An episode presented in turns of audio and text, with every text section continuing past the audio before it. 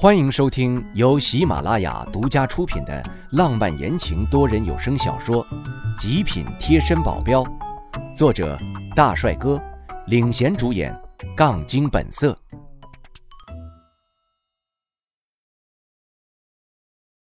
第一百四十四章，最好不要惹我。哦，是吗？那你来抓我呀！我勾起嘴角，他不是想笑吗？我看他等下还笑不笑得出来。我伸出手握成拳，砰的一下打上了他的肚子，他的脸扭曲的不成样子，一口老血喷了出来。该死！你敢这样打我？噗！我甩了甩手。打都打了，你还问我敢不敢打？你还能不能再搞笑点啊？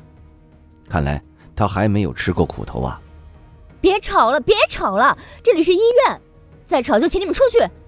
说话的是刚刚那个医生，我皱起眉头，冷哼了一声：“哼，这次算你运气好，最好不要惹我，否则后果你们承担不起。”滚！那特警深深的看了我一眼。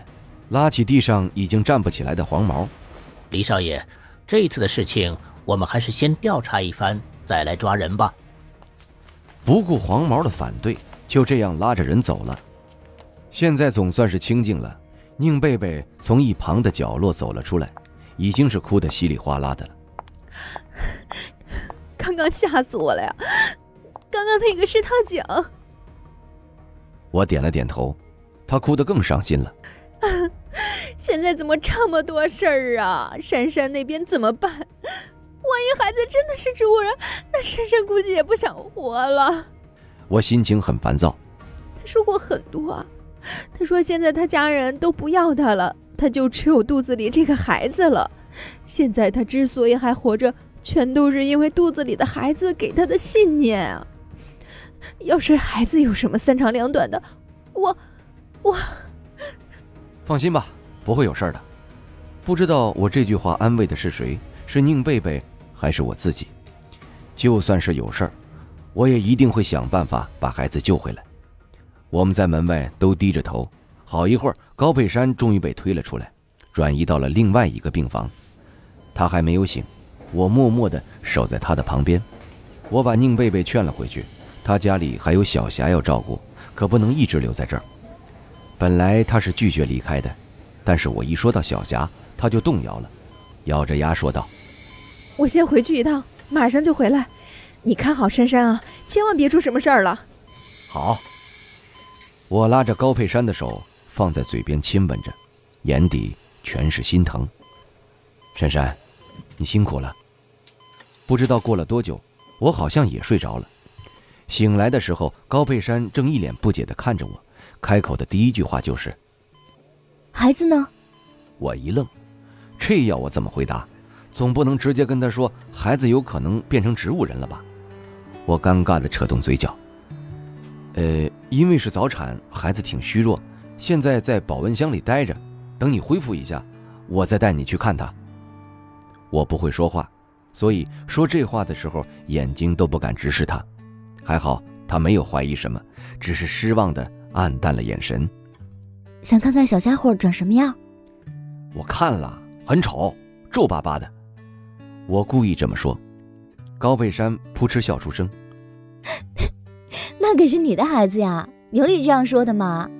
你是在说自己丑吗？”我扬起脑袋：“怎么可能呢？我这么帅，他的丑啊，一定是你遗传的。”好啊，我听出来了，你是在说我丑了。他做事就要叉着腰来骂我，但是好像牵扯到了伤口，顿时他就倒吸了一口凉气。我扶住他，责备的说道：“这才刚生完孩子，别乱动，好好疗养着。你要是一直恢复不了，可就看不了孩子了。”他嘟起小嘴，不服气：“知道啦。”见他有说有笑的，一点都没有怀疑，我松了口气。后面一两天还算安稳，除了他时不时的吵闹，说想见一下孩子。可是却见不到，所以总会失望的躺回床上。其他都没什么，而孩子我也有去看，还真是奇怪，简直就和植物人一模一样，呼吸什么的一切都正常，就是没有反应，打他也不会哭。我心中觉得奇怪，在想着会不会因为前几天我渡气给高佩山的时候出了点意外，所以才是现在的样子。心中懊恼，早知道当初就不那样做了。但是事情已经发生了，现在只能赶紧的去找弥补的方法。我唯一能想到的就是安全部。作为一个异能组织，所拥有的科技和知识肯定比现在要多得多。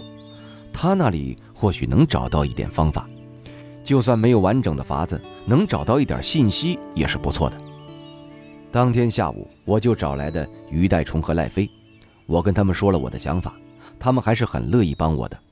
但是我说要去查安全部的资料，他们立马就变了脸色，跟我说不行，绝对不行。我心中疑问：为什么不行？不就看个资料吗？他们摇头说道：“像这一类没有公开的医疗资料或者其他方面的，全都是绝密资料，不可能轻易透露出来，而且都是不完善的资料，上面就更不会拿出来了。不完善的资料，说明科技也不完善，这样是不是风险有点大？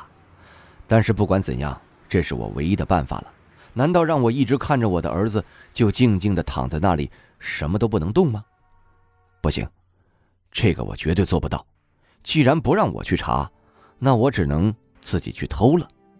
现在是 S 级巅峰，就算安全部是个异能组织，我就不信它里面还能有 SS 级的强者来逮住我不成？里面就算真有 SS 级的强者，应该也不会在基地吧？他哪有那么大的空闲时间呢？我是这么想的，当天晚上就做好了足够的准备。我隐秘所有的气息，从黑暗中一路穿行过去。安全部的灯是二十四小时时刻亮着，但是到了晚上，守着的人也不会很多，更不会有很多强者，所以我很安心。先在外面用透视往里面扫了一眼，大厅里现在正好有两个人路过，正在巡视。我静静等待了一会儿，等他们往里走了，大厅没有人了。我又瞅了一眼，还有两个摄像头。这两个摄像头安的位置还真是好，仅仅两个摄像头就能把大厅的整个情况尽收眼底。我深呼一口气，从体内引出两股气，分别包住了那两个摄像头。这样一来，所传导出去的画面就是模糊的了。我还就不信这样还能分辨出来进来的是我。这里面并没有多少人认识我，更不会把苗头指在我身上了。最多的就是。于代虫和赖飞，他们可能会怀疑一下，但我相信，他们应该不会把我供出来。安全部里面的格局乱七八糟的，要不是我有透视，还真找不到地方。现在我的透视穿透两堵墙，应该是没有问题了。就靠着这个，我一路摸索过去，总算看到了有一个房间里面全是电脑，而且门上还有 ZL 两个字母，应该是资料的意思吧。我环顾了一下四周，很好，没有人。小心翼翼地把手放在门把手上，打开，迅速地窜进去，把门关上。资料室里面没有人，我早就用透视看过了，而且用同样的方法用气包住了摄像头。他们可看不到我在做什么。把电脑全打开了，因为我并不知道我所需要的资料储存在哪个电脑里。但是我忽略了一个很严重的问题。在每个电脑上都有密码啊，我能知道密码多少吗？这不是凭我的能力就能知道的，我就只能乱打。还好没有限制，可以一直输入，大概输入了有上百遍，尼玛手都酸了，却是一个电脑都没有打开。这样下去不是办法呀！正在我纠结的时候，我听到了门外有声音传来，我急忙的躲在门后边，慢慢的。声音靠近了，我听出来了，是我所熟悉的声音，居然是于代虫和赖飞，他们来做什么？资料室的门开了，两个人影窜了进来。我在黑暗中隐秘了更深了，只要他们不是有意看向这边，应该是发现不了我的。然而他们一进来就直奔电脑旁，有点惊讶地看着电脑说：“这怎么是开着的呀？”于代虫沉闷地说：“别管这些了，赶紧的找资料。”他们要找资料，他们要找的资料难道是？我心中一惊，干脆从黑暗中走了出来。哎，你们来找什么资料？赖飞惊吓的猛地回过身，看见是我，诧异的张起嘴巴：“你怎么在这儿啊？”“我当然是来找资料的，上面不给看，我只能自己偷偷来看了。”说着，我邪笑着看着他们：“哎，你们该不会是来帮我找资料的吧？”于代冲神色有点不自然，扯动了嘴角：“是赖飞硬要来，没办法，我才被他扯过来的。”那赖飞不服气了，扯着嗓子就说道：“切，还说我呢？你自己不也想来吗？”这两人还真是嘴上说着一套，做又是一套。不过这个性格还真是……